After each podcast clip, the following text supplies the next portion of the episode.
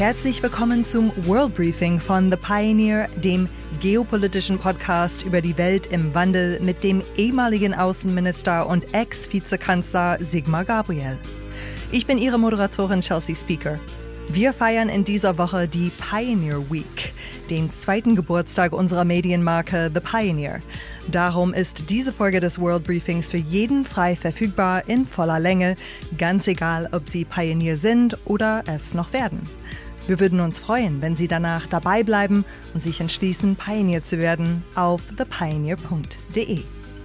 Bei diesem Talk waren wir übrigens mit unserer Pioneer One und mit Sigmar Gabriel im Hamburger Hafen unterwegs. Dort haben wir dieses Gespräch vor einem Live-Publikum geführt. In den ersten paar Minuten hören Sie im Hintergrund die Wassergeräusche des Pioneer One Bugstrahlruders, als wir rückwärts aus dem Hafen gefahren sind, als wären Sie direkt mit dabei.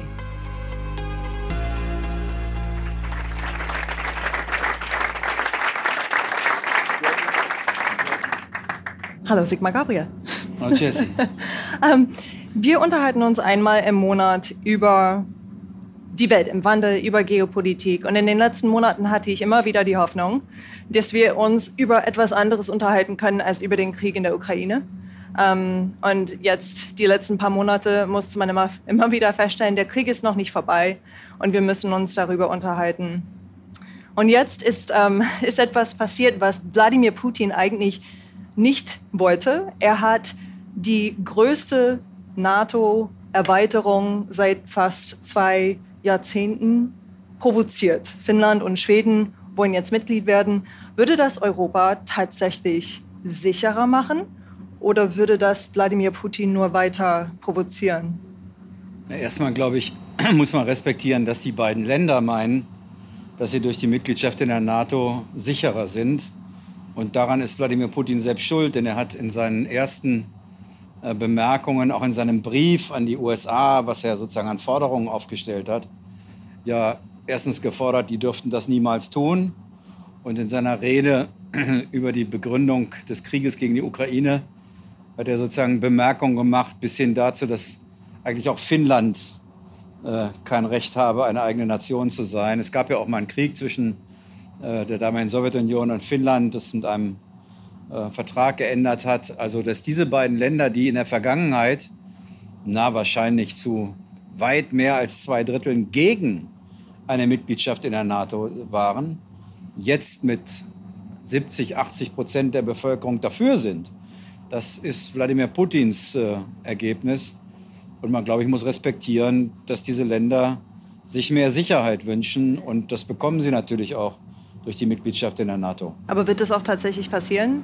Die Türkei stellt sich quer gerade?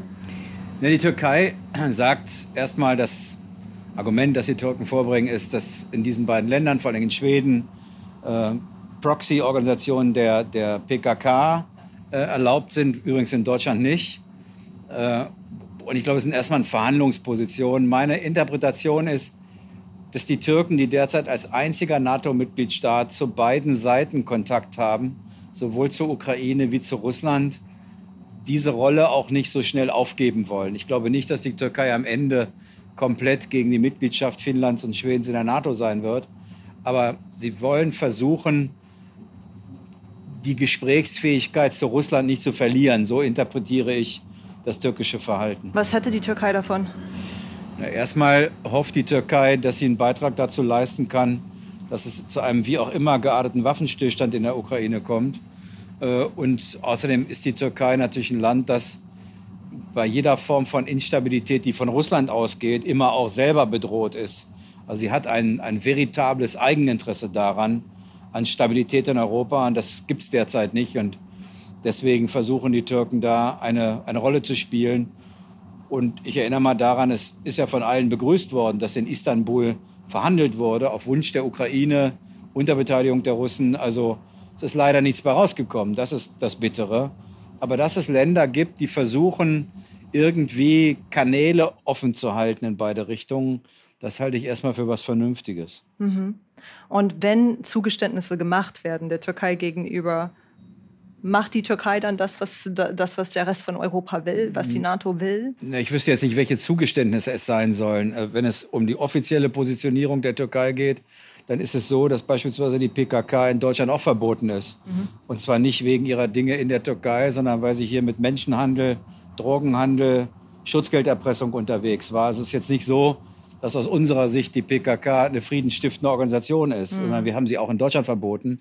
Äh, wenn das der Wunsch ist, dass die Türkei darüber redet, dann finde ich das erstmal etwas, was man machen kann. Damit Aber kommt man ihr nicht entgegen. Ja. Und in erster Linie geht es der Türkei ja um Schweden. Ne?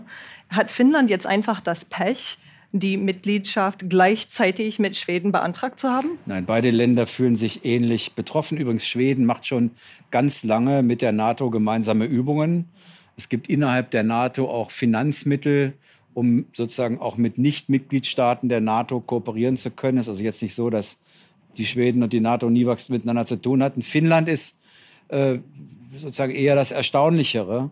Ähm, das ist seit 1990 hat sich das Land ja sehr geändert, aber ich kann mich noch daran erinnern, als ich ein junger Mann war, schon ein bisschen her, äh, da gab es immer den Versuch der Finnen, sich ein bisschen ja, nicht nur neutral nach außen zu, sie waren es auch so. Man nannte das damals ein bisschen böswillig die Finnlandisierung, also keine klare Haltung äh, zur damaligen Sowjetunion einzunehmen. Es gab mal eine Zeit, da durften die finnischen Grenzsoldaten an der Grenze zur Sowjetunion immer nur nach Finnland gucken. Ja, das ist ein ganz schwieriges Verhältnis, aber die Finnen waren froh, ich glaube 39, äh, dass damals äh, es zu diesem Frieden gekommen ist. Das war für das Land immer schwierig und Finnen haben sich großartig entwickelt und auch ein Teil europäischer Stabilität ermöglicht. Mhm. Hätte es Vorteile für die NATO, wenn diese Norderweiterung jetzt kommen würde? Jetzt muss man eine Sekunde überlegen, was uns wahrscheinlich bevorsteht. Ich freue mich nicht darüber, aber das ist vermutlich so. Wir werden sicher jedenfalls solange Wladimir Putin und Menschen, die seiner Überzeugung sind, in Russland das Sagen haben, zu so etwas wie einem neuen eisernen Vorhang kommen. Äh, ein paar Kilometer weiter östlich, aber zwischen der Ostsee und dem Schwarzen Meer werden wir uns bis an die Zähne bewaffnet gegenüberstehen. Was wir heute übrigens nicht machen. Die NATO ist bis zum Einmarsch Russlands in der Ukraine nicht an die russische Grenze gegangen. Wir haben zwar Mitgliedstaaten der NATO mit einer Grenze zu Russland, aber in der NATO-Russland-Grundakte äh, ist 1998 verabredet worden, dass die NATO keine Truppenverbände stationiert, keine Waffensysteme, die die Russen bedrohen. Es ist ein einziges Mal passiert, als die Russland als Russland die Krim besetzt hat. Seitdem gibt es 4.500 Soldaten im Baltikum. Ansonsten nichts anderes. Das wird sich jetzt ändern. Auch das, also davor, von dem Herr Putin angeblich immer Angst hatte, das wird jetzt eintreten. Das mhm. ist keine gute Lage, weil, sagen wir, in Zeiten von Cyber, von Misinformation, Miscalculation ist eine solche Grenze gefährlicher als die im alten Kalten Krieg. Und natürlich hat, hat Europa ein Interesse daran, dass dort keine freien Räume existieren, die, wir mal, Unsicherheiten oder Instabilitäten erzeugen können. Und deshalb würde Europa sich ja immer sagen, das schafft klare Verhältnisse Übrigens auch für Russland. Aber hätte Putin das nicht absehen können, dass das jetzt so kommt? Mein, meinen Sie, er ist davon überrascht? Sie haben ihn auch ein paar Mal kennengelernt, ein paar Mal getroffen in Ihren verschiedenen Rollen. ist, man, ist man wirklich, ich meine, der Putin ist ja nicht doof. Ähm, ja, der hätte auch absehen können. Was wollen Sie gerade sagen? Also den Menschen, den ich kennengelernt habe und den, den ich jetzt erlebe, da kann ich keinen Zusammenhang herstellen. Das kann aber an mir liegen. Das kann schließlich einfach an mir liegen, dass ich ihn nicht durchschaut habe oder so. Das gibt ja viele Psychologen, die sich über seine Entwicklung Gedanken machen. Ich bin kein Hobbyfreund und deswegen will ich mich daran nicht beteiligen. Aber eins ist, eins ist glaube ich, klar. Er dachte, die Gelegenheit sei günstig. Darf man ein paar Dinge sagen? Frankreich hat einen Präsidenten, der hat vor anderthalb Jahren gesagt, die NATO ist hirntot. Wir haben einen amerikanischen Präsidenten gehabt, der wollte auch aus der NATO raus oder hat sie für überflüssig erklärt. Wir haben eine tief gespaltene USA. Wir haben eine, hatten eine tief gespaltene Europäische Union zwischen Ost und West, aber übrigens auch zwischen Nord und Süd in Finanzfragen. Also die Gelegenheit schien günstig, glaube ich. Äh, welche Gelegenheit wollte er? Na, in der in dem Ringen über die Frage, wie soll eigentlich die neue Weltordnung im 21. Jahrhundert aussehen? Da will er eine Rolle spielen. Äh, und da dachte er, das ist jetzt günstig, Russland wieder als, Großmacht in Europa zu konstituieren, das war Russland Jahrhunderte. In den letzten etwas mehr als 30 Jahren, seit dem Zusammenbruch der Sowjetunion, war es eine große Tankstelle. Mehr war es nicht mehr für uns. Es ist, ja, es hat ja keinen politischen und keinen wirtschaftlichen Einfluss in Europa mehr gehabt. Das war Jahrhunderte anders. Und wenn Sie Putins Rede hören zur Begründung des Einmarsches in der Ukraine, dann hören Sie nicht, äh, nicht, nicht Stalin oder einen Rotarmisten, dann hören Sie das, was man früher einen weißen General genannt hat. Sozusagen ein Vertreter des zaristischen Russland, der spricht da. Russland, äh, also Putin denkt in der Kategorie des 19. Jahrhunderts, nimmt die Mittel des 20. Jahrhunderts und hofft, dass er im 21. Jahrhundert damit Erfolg hat. Und das ist gründlich schiefgegangen. Mhm. Laufen wir dann auch Gefahr, wie 1914, wenn, wenn Putin jetzt in diesen Terms denkt, laufen wir Gefahr, auch in eine solche Situation reinzurutschen, ohne es zu wollen, wie damals? Der, der, der Historiker, ähm, ähm, ich komme jetzt auf den Namen, ist Australier, Christopher Clark, er hat mhm. vom Schlafwagen geschrieben. Mhm. Also sozusagen, man sei nur noch auf einem militärischen Konfrontationskurs gewesen. Am Ende hätte man Krieg gemacht, obwohl man es gar nicht wollte. Es gibt einen ein Tagebucheintrag des damaligen Privatsekretärs des letzten Reichskanzlers vor Ausbruch des Krieges. Und der, der beschreibt diese Situation und, und sagt, es wird jetzt zum Krieg kommen und keiner will ihn eigentlich. Ich glaube, dass wir nicht im Schlafwagen sind. Sondern? Ich glaube, dass alle, insbesondere auch in Europa und in der NATO, ziemlich hellwach sind und versuchen, auf einen, den ganz schwierigen Grad zu finden, auf der einen Seite die Ukraine zu unterstützen, dass sie den Krieg nicht verliert, auf der anderen Seite nicht so weit zu gehen, dass man Russland einen Vorwand liefert, den Krieg auszuweiten. Und gestern hat ein, der frühere deutsche Botschafter in Moskau, Rüdiger von Fritsch, den, von dem ich viel halte, hat gesagt, dass er glaubt, dass Russland die Hungerkrise in Afrika provoziert, um Flüchtlinge nach Europa zu bringen und das der Weg sei, den Russland einschlagen möchte, um Europa zu destabilisieren, auch um sozusagen, wie nennt man das dann vornehmen, die Nutzung unkonventioneller Waffen nicht in Angriff nehmen. Das will er offensichtlich nicht. Aber das, ich glaube, dass tatsächlich Putin alles Mögliche versuchen wird, uns zu testen, ob die Sanktionen beibehalten werden und zu destabilisieren. Es sieht nicht danach aus, als ob er mit Europa den Großkonflikt will. Sonst müsste man die Frage beantworten, warum es eigentlich die transukrainische Gaspipeline noch gibt gibt ja eine Pipeline, die geht durch, durch die Ukraine, das ist russisches Gas. Dann haben wir 2014, 2015 verhandelt, dass das Gas in Europa ankommt und dann quasi umgedreht wird, damit die Ukraine ihr Gas nicht in Russland kaufen muss, sondern bei uns. Die funktionieren. Ich glaube, es werden sogar Transitgebühren gezahlt. Offensichtlich nur deshalb, weil er zumindest keine Totalkonfrontation will. Ob das so bleibt, das weiß kein Mensch. Und in dieser Situation überrascht mich ein bisschen, wenn ich sehe, wie, ähm, wie Finnland und Schweden wirklich in die NATO wollen, hat man dann ein neutrales Land wie Österreich direkt mitten in Europa. Und diesen, die wären dann natürlich auch von einer ähm, neuen Flüchtlingswelle aus Afrika direkt betroffen. Die sind immer neutral gewesen, was die NATO betrifft. Warum wollen sie auch neutral bleiben in der jetzigen Situation? Das hat was mit der Entstehungsgeschichte Österreichs zu tun, die sozusagen die erst die Republik Österreich ist ja entstanden auch aus der, einer Besatzungszeit heraus und ähm, die Neutralität war damals der beste Weg für Österreich, seine Freiheit und Selbstständigkeit zurückzugewinnen. Seitdem wird das hochgehalten. Aber vergessen Sie nicht, dass die in der, in der Europäischen Union sind. Ja. Und auch in der Europäischen Union gibt es eine militärische Beistandspflicht. Ja, da ist auch eine Klausel. Ne? Und so ist es. Also ja. es ist nicht so, dass Österreich sagen kann, uns geht das nichts an, äh, wäre es ein europäisches militärisches Problem, müsste und würde sich Österreich sicher auch beteiligen. Mhm. Sie sind nicht in der NATO und es sind acht Millionen Einwohnerinnen und Einwohner. Sie sind jetzt nicht unmittelbar in der Nähe Russlands. Das ist ein anderes Problem als Gucken Sie auf die Landkarte Skandinavien, sozusagen Finnland runter bis 200 Schweden. 200 Kilometer, ne? Die Grenze. Ist, äh, die Grenze ist äh, deutlich schwieriger, würde ich mal sagen, ja. als die österreichische zu, mhm. Zu wem? Zu uns oder so? ähm, Sie, Sie, hatten jetzt von, von, äh, von der Pipeline in, in, der Ukraine gesprochen. Zu, ähm, zu Ihrer Zeit als Wirtschafts- und Energieminister haben Sie sich für Nord Stream 2 stark gemacht.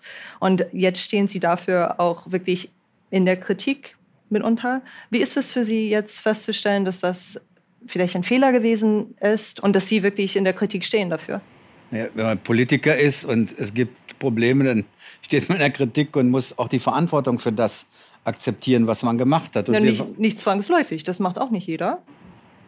Gut, ist ja, ist ja gut. Also wenn, wenn ein Krieg entsteht und wenn man sagen mit einem Land in Konflikt ist, mit dem man selber viel zu tun hat und dann nicht überlegt, wie die eigene Geschichte mit diesem Land war, weiß ich nicht, dann ist er vielleicht kalt wie ein Fisch. Also wir, wir, waren, wir waren in der Bundesrepublik Deutschland seit der Gründung der Republik davon überzeugt, dass wirtschaftliche Integration Frieden und Stabilität schafft. Die ganze Geschichte der Europäischen Union ist so. Verzahnt euch wirtschaftlich, dann kommt kein Krieg mehr. Das ist sozusagen die Lebenserfahrung. Und die haben wir übertragen auch auf Russland.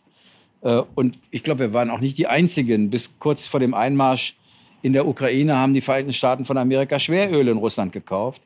Immer in der Hoffnung, dass man irgendwie dieses Land doch auf ein, wie hat das Biden genannt, in ein stabiles und verlässliches Verhältnis bekommen kann. Und das war offensichtlich falsch.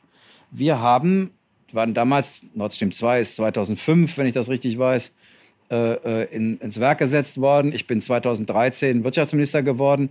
Auch ich war davon überzeugt, dass es Sinn macht, die wirtschaftlichen Beziehungen zu Russland beizubehalten, weil das aus unserer Sicht eine Möglichkeit war, dieses schwierige Land irgendwie zu, oder unser Verhältnis zu diesem schwierigen Land berechenbar zu machen.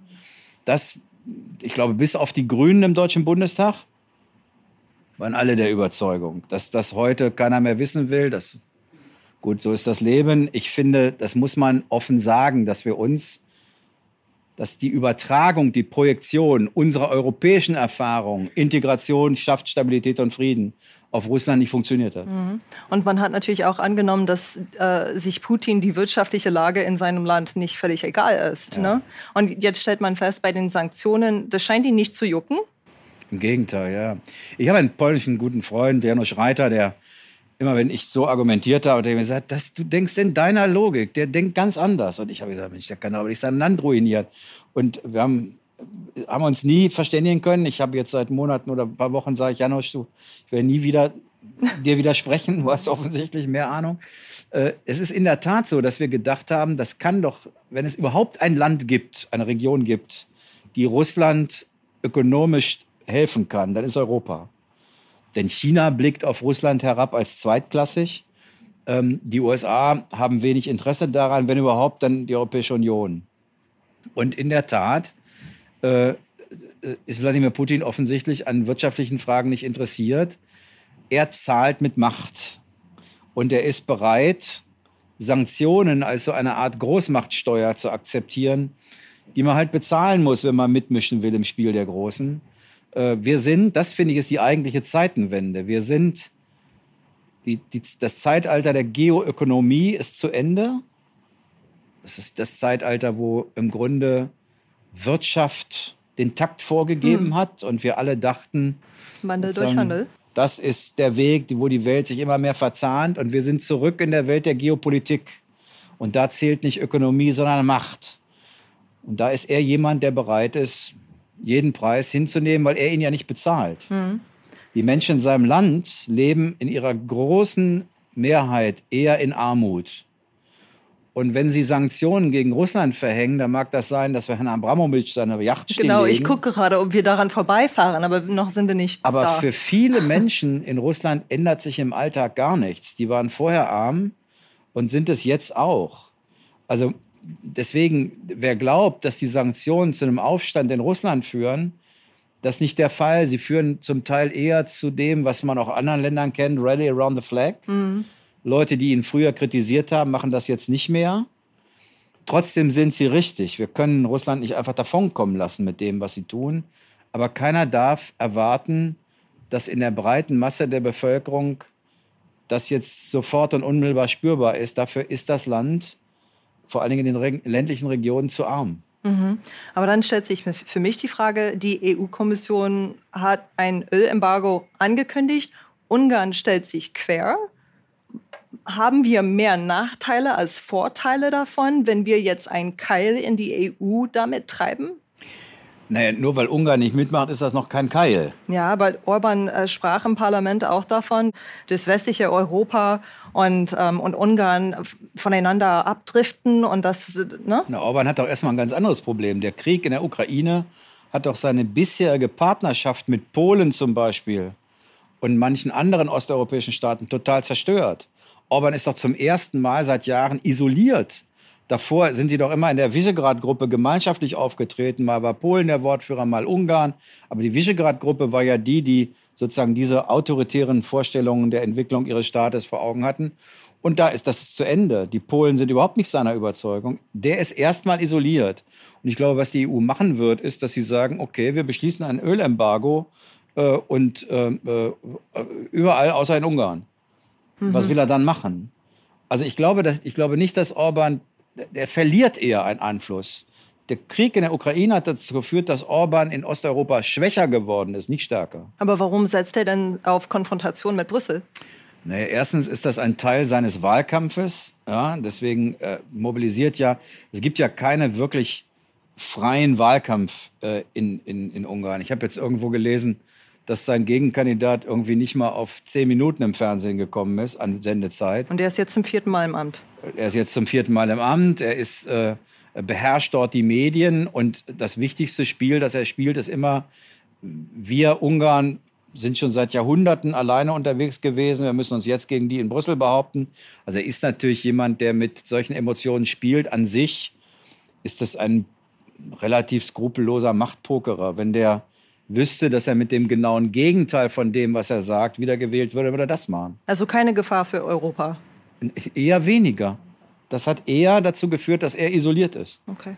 Hm. Ähm, Sie hatten in der Vergangenheit Kontakt zu Ihrem ehemaligen Außenminister, Amtskollegen Sergei Lavrov. Besteht diese Beziehung immer noch? Und wenn ja, was bekommen Sie da für Signale? Nein, natürlich, wie soll ich das machen? Äh, und zumal ich nicht glaube, dass Lavrov über einen ernsthaften Einfluss auf die russische Politik verfügt. Das glaube ich nicht. Aber es hätte ja auch gar keinen Sinn mit ihm Kontakt. Wie soll das gehen? Soll ich ihn anrufen, sage ich, sage ich, komm mal? Oder? Aber war das schon immer so, dass er da gar keinen Einfluss, hatte? Oder ich, hat sich das mit, mein äh, Gefühl mit dem ist, Krieg dass verändert? mein Gefühl ist, dass das immer mehr zugenommen hat, aber dass das früher schon nicht so war, dass er die Außenpolitik bestimmt hat oder maßgeblichen Einfluss hatte. Das war, glaube ich, früher schon nicht so. Mhm. Er machte auch manchmal darüber einen frustrierten Eindruck. Äh, und das ist natürlich immer stärker auf Putin zugeschnitten gewesen. Ja. Äh, das muss man jetzt aber sagen, das ist kein russischer Sonderfall. Äh, die Außenpolitik hat insgesamt in der Welt an, an Bedeutung dadurch verloren, dass es quasi zur Vergipfelung der Weltpolitik gekommen ist. Dann gibt es einen G20-Gipfel, dann gibt es einen G7-Gipfel, dann gibt es einen, einen Gipfel der Shanghai-Gruppe. Und es ist immer mehr so, dass die sozusagen die, die, die, die Strukturen in der Welt sich sehr stark auf die Regierungszentralen zubewegen. Äh, und wenn Sie in Deutschland Außenministerin oder Außenminister sind, dann müssen Sie schon zusehen, dass Sie zum Kanzleramt einen ganz guten Draht haben oder einen anderen Grund haben, warum man auf Sie hören muss, weil ganz viele Dinge laufen inzwischen in den Regierungszentralen zusammen. Also die Rolle, die zum Beispiel Hans-Dietrich Genscher bei uns spielen konnte, ähm, die wäre heute gar nicht mehr so einfach. Genscher wird es wahrscheinlich trotzdem hinkriegen. Äh, aber, aber das ist doch sehr stark, auch zum Beispiel in Europa, durch den Europäischen Rat und die Verträge von Lissabon sind die Außenminister nicht mehr im Rat. Das heißt, das finden die Staats- und Regierungschefs natürlich super, dass da keiner mehr rumsitzt, der dumme Fragen stellt. Und damit ist die Gruppe kleiner geworden und die Außenminister dürfen an der Vorbereitung teilnehmen und dann sind sie nicht mehr dabei. Also es ist eine immer stärkere Konzentration der Außenpolitik auf die Regierungszentralen.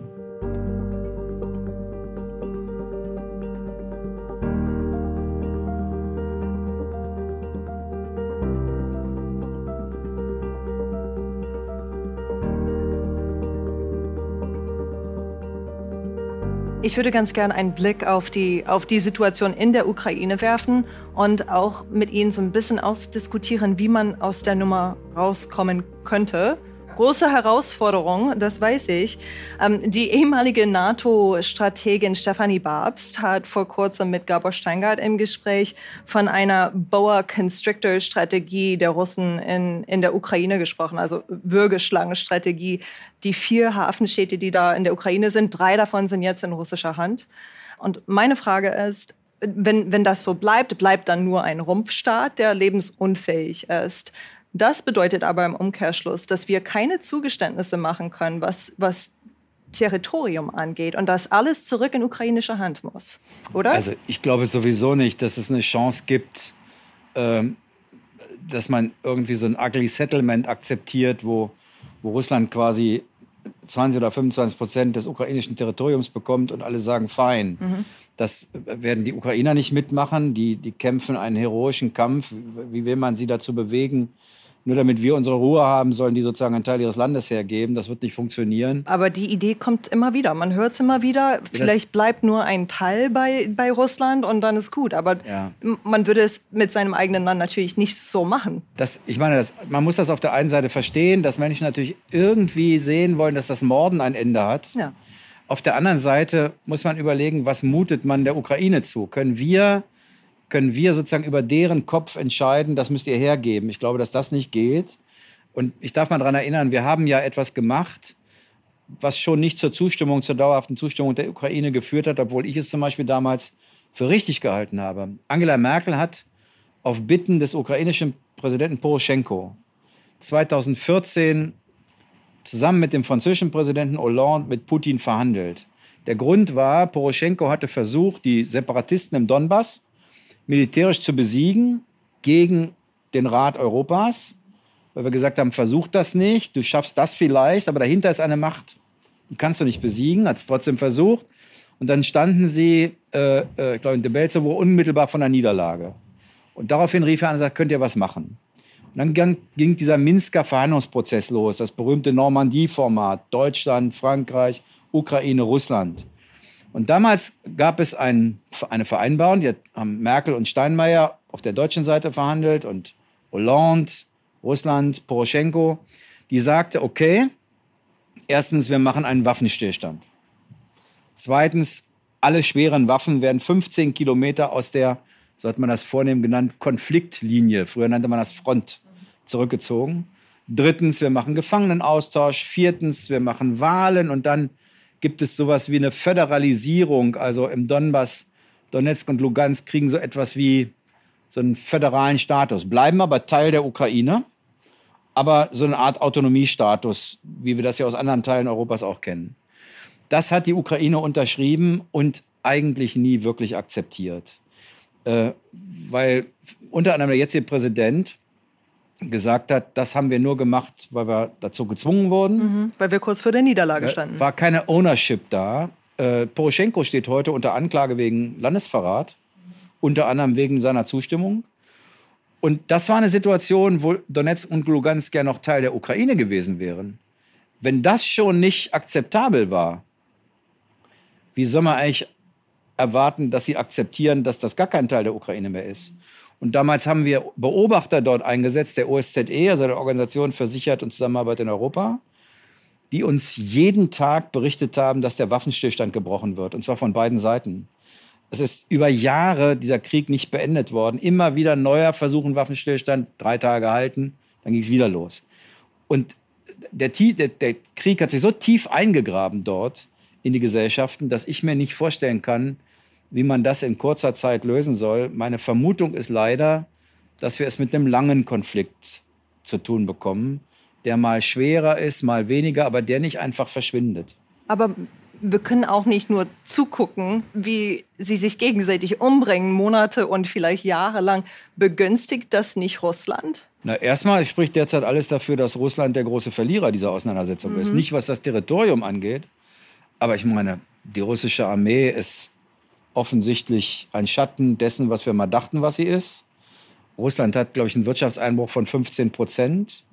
Es ist entkoppelt vom Westen und wird das auch bleiben. Und, das ist vielleicht für Putin das Schlimmste, er ist auf China angewiesen.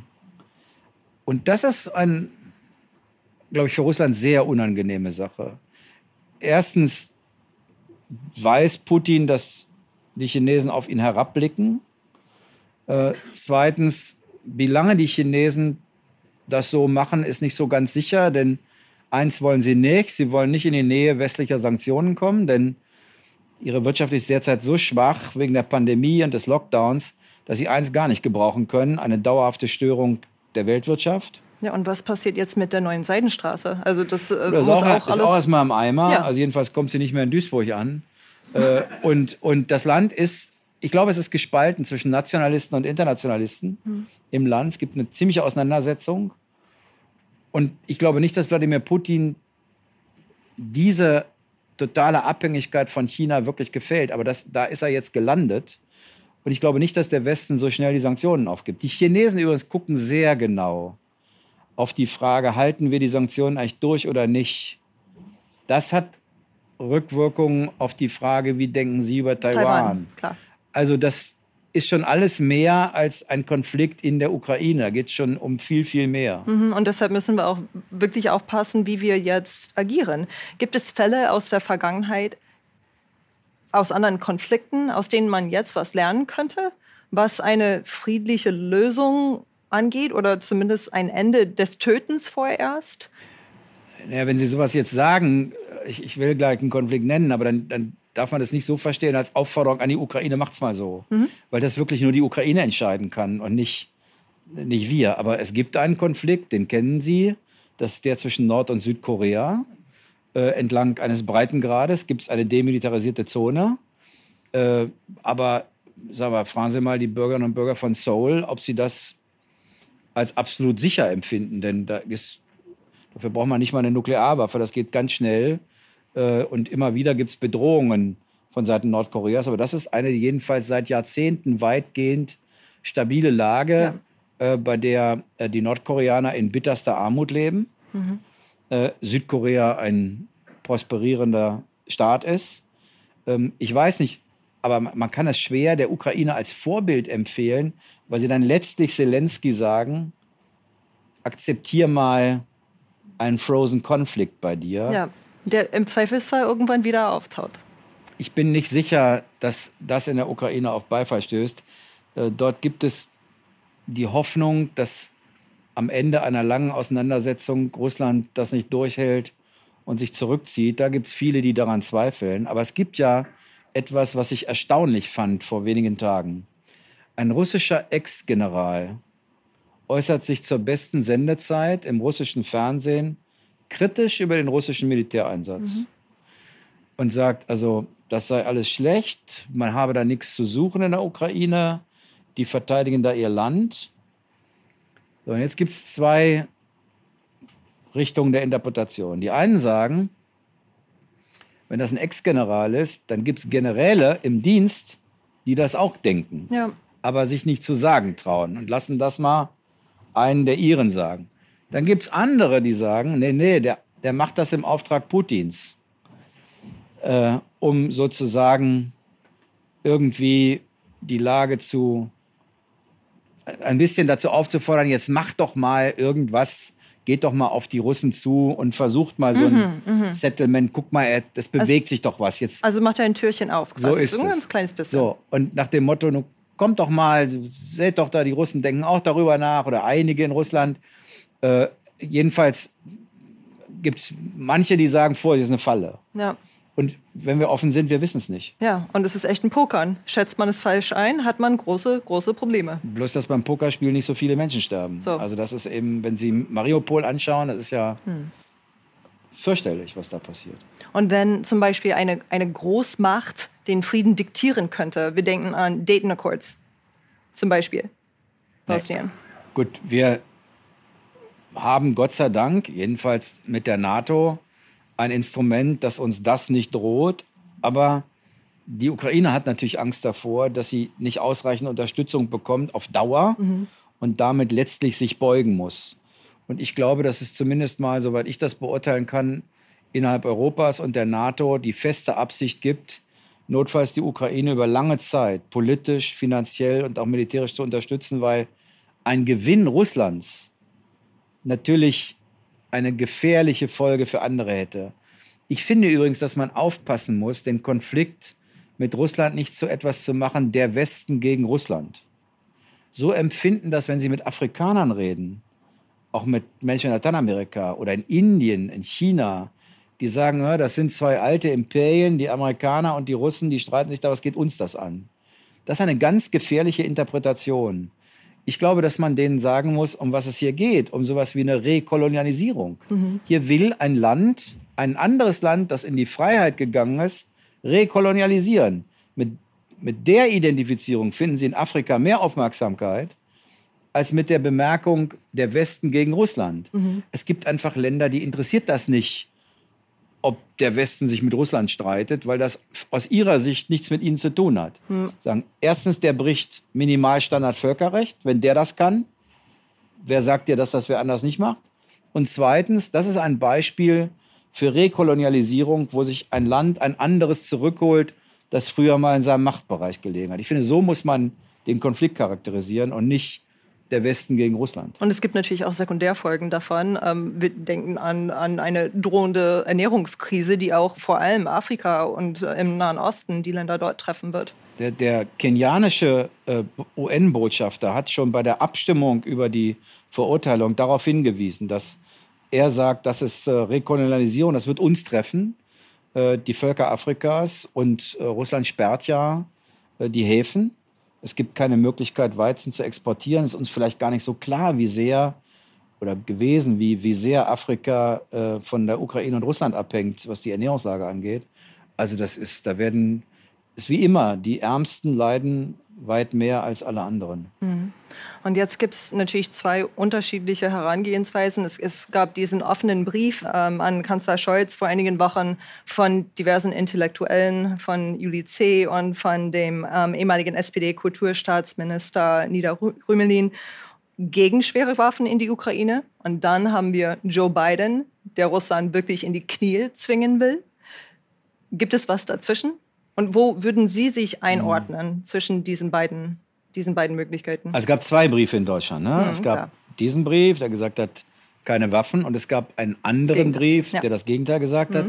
Und ich glaube, das symbolisiert die Gespaltenheit unseres Landes. Und wenn ich über mich reden soll, auch meine eigene Gespaltenheit. Also es ist ja nicht so, dass man jetzt nur über das eine und nicht über das andere nachdenkt, glaube, dass die Menschen spüren, dass das eine ganz schwierige Gratwanderung ist. Ich finde, dass über die Kommunikation unserer Regierung kann man unterschiedlicher Meinung sein, aber dass dort mit dem Kanzler jemand ist, der versucht, diesen Grad zu halten, einerseits die Ukraine zu unterstützen, andererseits aber auch nicht zum direkten Kriegsgegner zu werden, das finde ich eigentlich ganz gut. Und seine Zögerlichkeit auch angemessen. Naja, jedenfalls ist es mir lieber als einer, der in einer solchen Lage mit irgendwie Hurra-Patriotismus äh, losläuft und glaubt, er muss sich hier als starker Mann beweisen. Also da ist mir Nachdenklichkeit lieber als Hitzköpfigkeit. Also ein heißes Herz ist gut, aber ein kühler Kopf ist im Krieg schon ganz, ganz wichtig. Wenn Sie mich fragen, ich glaube, wir werden nicht drum herum kommen, über längere Zeit die Ukraine in diesem Konflikt zu unterstützen. Ich sehe nicht, dass wir eine Chance hätten, was zu vermitteln, es gibt nur einen, der das kann und das derzeit nicht will. Das ist Joe Biden. Äh, der ist derjenige, der eine Chance hätte, mit Putin zu reden. Das will er aus unterschiedlichsten Gründen nicht. Aus welchen? Und, naja, aus innenpolitischen, aber ich glaube auch aus außenpolitischen. Er findet, hat ja sehr früh gesagt, das ist ein Krimineller. Mhm. Und der will sich natürlich nicht mit dem Kriminellen an den Tisch setzen. Und der zweite Macht ist China. Ich finde, dass wir alle Möglichkeiten nutzen müssen, die Chinesen jedenfalls in einem Kurs, auf einen Kurs zu bringen, bei dem sie sich nicht raushalten. Das versuchen sie derzeit. Die Chinesen sagen, hm, das ist ein europäischer Konflikt, das ist ein Stellvertreterkrieg mit den USA, da haben wir nichts zu tun, sagen aber gleichzeitig, sie wollen im UN-Sicherheitsrat sitzen, sie wollen eine globale Macht werden, haben eigene wirtschaftliche Interessen. Ich finde, äh, dass wir die Chinesen nicht so einfach davonkommen lassen dürfen. Das ist ein schwieriges Unterfangen. Die sind von uns nicht abhängig. Aber es ist, glaube ich, auch nicht so, dass man sie gar nicht beeinflussen kann. Jedenfalls finde ich, äh, dass wir zumindest mal auf der Seite Chinas dafür Sorge tragen müssen, dass die Unterstützung Russlands sich in Grenzen hält. Mhm. Und dann gibt es natürlich auch diese Dynamik zwischen den USA und China. Also wir ja. haben natürlich auch schon, schon ausführlich diskutiert, was passiert, wenn, wenn äh, sich die, die USA weg von Europa hin zu, zu Asien wirklich äh, wenden. Das Hinzu kommen natürlich auch, wie Sie vorhin gesagt haben, diese ganzen innenpolitischen Themen in, die, in, den USA, mit denen Joe Biden sehr beschäftigt sein wird in den nächsten Monaten angesichts der Midterm-Elections. Es gehört, glaube ich, zu den Kalkulationen Putins, dass mhm. er äh, gesagt hat, naja, die Amerikaner wollen sich eigentlich nicht mehr um Europa kümmern, was ja auch stimmt. Also nichts kommt den Amerikanern ungelegener als dieser Krieg wollten sich auf den Wettbewerb mit China konzentrieren und auf die Versöhnung ihres Landes. Mhm. Und umgekehrt, die Chinesen sagen, es ist doch wunderbar, die Amerikaner müssen sich wieder um Europa kümmern. Dann haben wir bei der Ausdehnung unserer maritimen Interessen im Indopazifik mehr Spielraum. Ich glaube nicht, dass die unmittelbare Gefahr besteht, dass sie Taiwan angreifen, weil solange die Vereinigten Staaten von Amerika Taiwan nicht als unabhängigen Staat anerkennen, gibt es für China eigentlich keinen wirklichen Grund, äh, das zu tun, denn das Land ist in wirtschaftlichen Schwierigkeiten. Ab 2030 droht denen ein gewaltiges demografisches Problem. Erstmal wird China alt, bevor es reich wird. Ne? Also sie wollen eigentlich international ihren Standard verbessern. Ein, ein, ein Krieg gegen Taiwan würde das alles sozusagen zurückwerfen. Mit einer Ausnahme, wenn die Vereinigten Staaten, wie Trump das zum Beispiel mal überlegt hat, Taiwan als unabhängigen Staat anerkennen. Äh, wenn das nicht der Fall ist, glaube ich, werden die Chinesen da nicht versuchen, verrückt zu spielen. Und deswegen glaube ich, es gibt schon Grund, mit China zu reden. Nicht auf dem Marktplatz und nicht in der Öffentlichkeit, aber das Land ist zu groß, als dass man es links liegen lassen kann und die Welt ist für China zu wichtig als dass es sich raushalten kann. Aber Europa muss sich auch immer wieder auf die Tagesordnung auch in den USA bringen, vor allem angesichts der Tatsache, dass da wirklich ein Clash of Civilizations gerade stattfindet, um Samuel Huntington zu, äh, zu zitieren. Also Nancy Pelosi, die äh, Kongressabgeordnete, die darf nicht mehr zur Kommunion, weil sie für die legale Abtreibung ähm, ist, weil sie das befürwortet. Man über Gefahren in, für uns nachdenkt, dann glaube ich, ist die größte politische, nicht militärische, aber die größte politische Gefahr ist, dass die Führungsnation des Westens uns abhanden kommt.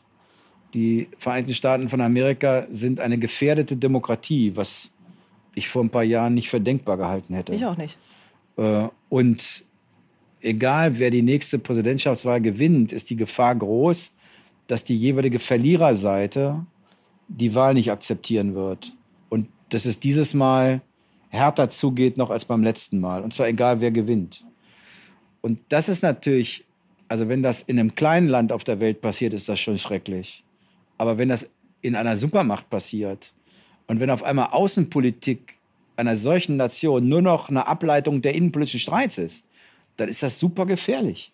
Dann, und, und das sind so Dinge, die, glaube ich, bei Putin eine Rolle gespielt haben, sagen, die, die Gelegenheit ist günstig. Er hat sich jetzt verrechnet, aber ich meine, wer sagt uns, dass der nächste amerikanische Präsident noch einmal bereit ist, im Interesse Europas mit einer fremden Macht in den Konflikt zu gehen? Ich war Außenminister 2017, da war Trump gerade gewählt, wir haben uns ja hier in Hamburg getroffen und 2017 war der G7-Gipfel in Luca. Und da kam sein Außenminister Rex Tillerson und sagte, war die Ukraine natürlich auf der Tagesordnung, ähm, die, den Tagesordnungspunkt könnte man eigentlich streichen. Und wir haben gesagt, wieso denn das? Und dann sagt er, ja, das ist ein Thema für euch Europäer, das geht uns die Japaner nichts an und uns auch nicht. Und dann haben wir ihn gefragt, meinst du das wirklich ernst? Und dann hat er so augenzwinkernd gesagt, na, ich vielleicht nicht, aber ich wollte euch mal signalisieren, wie mein Präsident darüber denkt. Boah, da wird einem aber schwummrig, wenn man sich überlegt, was da passieren kann. Und bei allem Gerede über die Stärke Europas in der Realität sind wir in solchen Konfliktlagen ohne die Vereinigten Staaten von Amerika faktisch handlungslos. Ja. Also aber was bedeutet das für Europa, wenn das so kommen sollte? Selbst, selbst wenn Joe Biden nochmal kandidiert und bleibt und äh, sich vielleicht eher auf Asien konzentriert, muss Europa weiter aufrüsten, um für sich selbst zu sorgen dann? Und das wird es ja jetzt tun. Äh, äh, das glaube ich, also dass die Europäer mehr in ihre Verteidigungsfähigkeit investieren werden, äh, das ist, glaube ich, ausgemacht. Die Frage ist ja, gibt es eigentlich davor eine gelagerte Außenpolitik? Ähm, ich staune immer, wie sehr über eine gemeinsame Armee geredet hat, über eine gemeinsame Verteidigungspolitik, aber eigentlich ist die Verteidigungspolitik eine Ableitung der Außenpolitik. Erstmal muss ich ja einen bestimmten Blick auf die Welt haben, bevor ich mich über die Frage unterhalte, welche Mittel setze ich jetzt eigentlich ein, um meine Interessen zu vertreten. Und dieser gemeinsame Blick auf die Welt, der finde ich existiert noch in viel zu geringem Maße. Ähm, ich war immer ein Befürworter dieser Vorstellung von Macron, der gesagt hat, lass uns mal einen europäischen Sicherheitsrat bilden. Übrigens unter Einschluss der Briten. Das ist für einen französischen Präsidenten schon, das wäre in früheren Jahren unter Hochverrat gelaufen. Also, äh, aber er sagt, das ist eine strategische Nation, die brauchen wir. Und die Deutschen müssen eigentlich aufpassen, dass diese Idee innerhalb der NATO bleibt. Wenn wir das nicht machen, wenn das eine eigene europäische Politik wird, die nicht gekoppelt ist an die NATO, dann gehen uns die Osteuropäer verloren. Weil die Osteuropäer glauben alles, aber nicht, dass wir sie verteidigen. Äh, das, das trauen sie nur den USA zu. Und der vorhin zitierte Janusz Reiter und ich haben deshalb mal vorgeschlagen, die zwei Prozent, die wir jetzt Deutschland vom Bruttoinlandsprodukt in die, in die Verteidigung stecken soll, 1,5 Prozent in die Bundeswehr zu packen und 0,5 Prozent in die NATO-Fonds zur Finanzierung der Verteidigung Osteuropas. Das machen bislang nur die USA. Das würde aber manchen in Osteuropa überraschen, dass wir Deutschen dazu bereit sind. Wir brauchen ein paar Ideen, wie wir sozusagen Europas Gemeinschaft stärken. Und das kann nicht nur dadurch bestehen, dass wir in Rüstung investieren, sondern da, da, dazu gehört gemeinsamer Blick in die Welt, eine gemeinsame Debatte darüber, was können wir eigentlich als Softpower, wo brauchen wir Hardpower, wo mischen wir uns ein, wo nicht. Und diese Debatte, die gibt es in Europa bislang nicht und die ist dringend nötig. Aber vielleicht durch einen gemeinsamen Feind jetzt werden wir zusammengeschweißt? Ja, das hilft uns Gott sei Dank und hilft hoffentlich auch der Ukraine. Aber was ist eigentlich mit Nordafrika und mit dem arabischen Raum? Was ist da eigentlich los? Überall, wo die Amerikaner sich zurückziehen, gehen autoritäre Mächte rein. Es gibt ja in der internationalen Politik kein Vakuum. Es gibt immer, wo einer rausgeht, kommt wer anders rein. Und das der Iran, die Türkei, Russland, China, noch andere. Die einzigen, die immer nicht dabei sind, sind wir. Wir haben gerade mit Ach und Krach es hingekriegt, dass wir uns nicht aus MINUSMA in Mali zurückziehen, der UN. Äh, ich verstehe, dass wir Schwierigkeiten damit haben, Soldaten und Sicherheitskräfte auszubilden für eine Militärjunta, das will ich auch nicht machen. Aber die UN sagt, wir bleiben da. Dann darf weder Deutschland noch Frankreich dürfen einfach sagen, wir gehen. Und dass wir das national entscheiden und nicht europaweit gemeinsam. So, solche Geschichten verstehe ich nicht. Ähm, da, der Krieg in der Ukraine ist das eine, da gucken wir alle hin.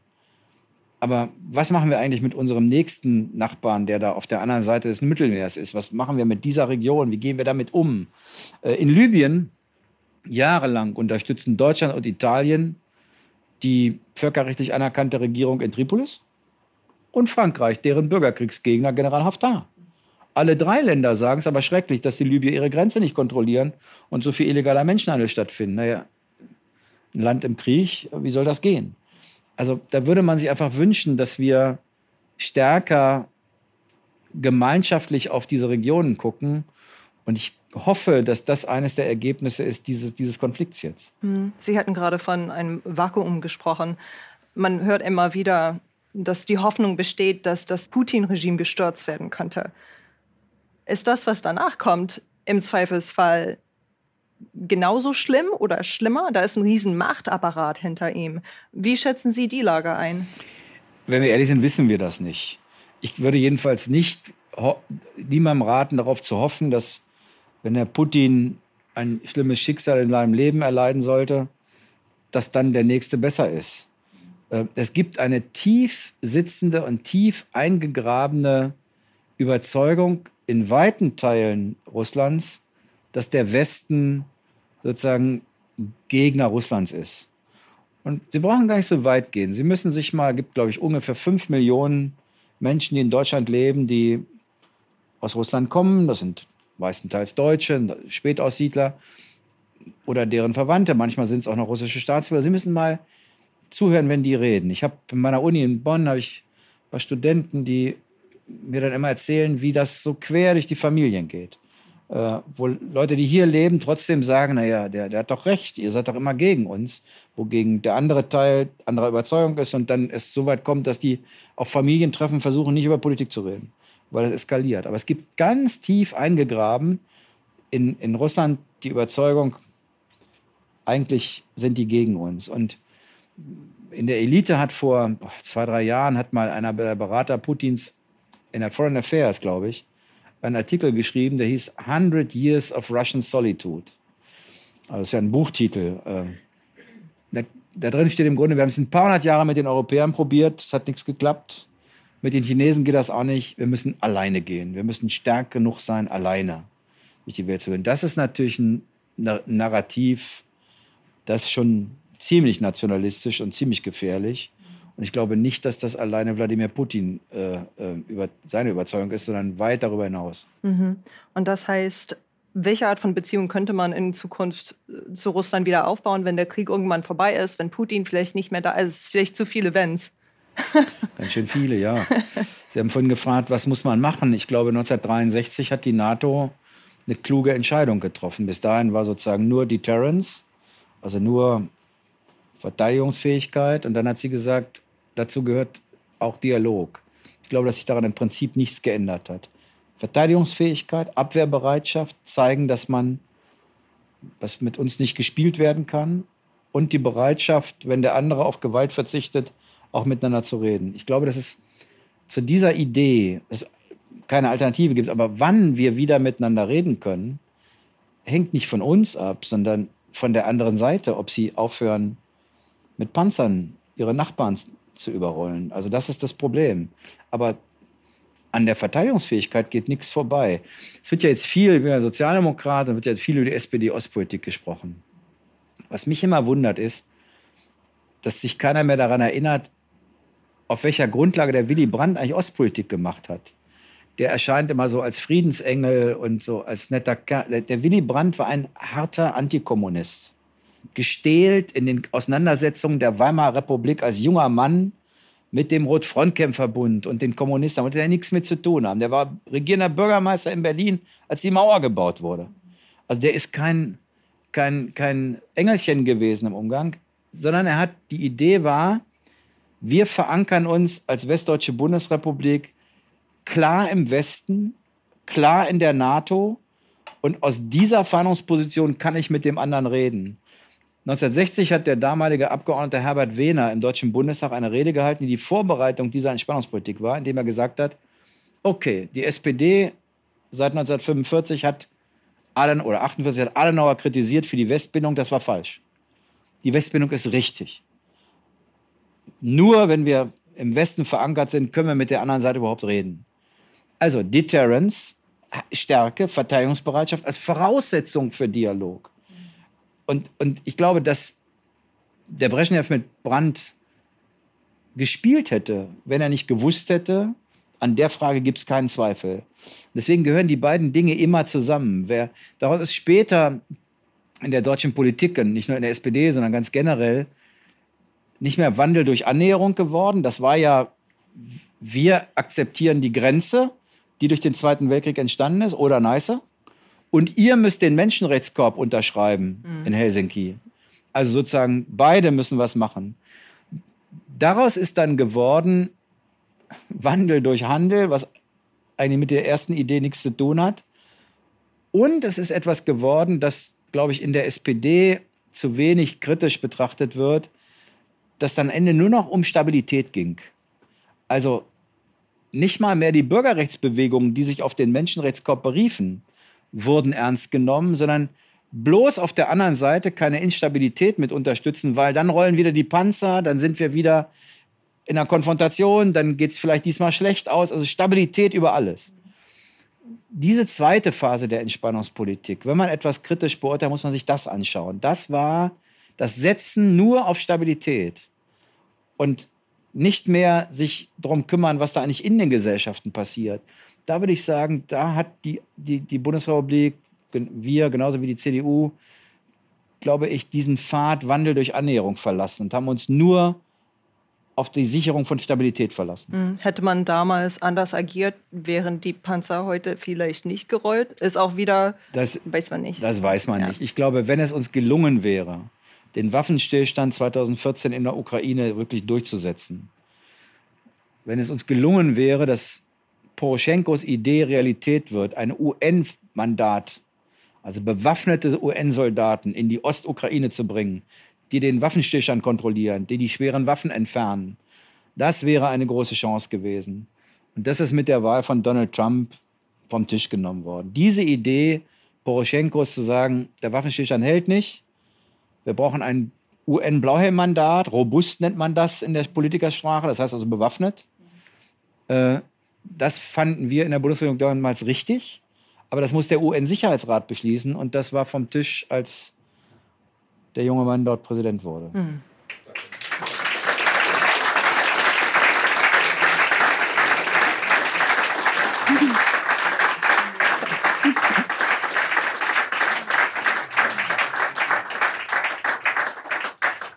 Danke, Sigmar Gabriel. Es war Gerne. wie immer ein großes Vergnügen mit Ihnen.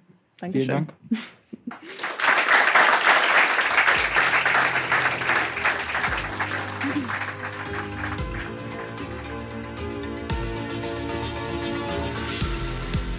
Schön, dass Sie diese Folge des World Briefings bis zum Ende gehört haben. Übrigens, alle Podcasts, Newsletter und Artikel, die wir in dieser Woche auf The Pioneer veröffentlichen, sind für jeden frei zugänglich. Wenn Ihnen gefällt, was Sie bei uns hören oder lesen, dann werden Sie doch Pioneer und begleiten Sie uns auf unserer journalistischen Mission. Wir würden uns sehr darüber freuen. Ich wünsche Ihnen noch eine schöne Woche. Ihre Chelsea Speaker.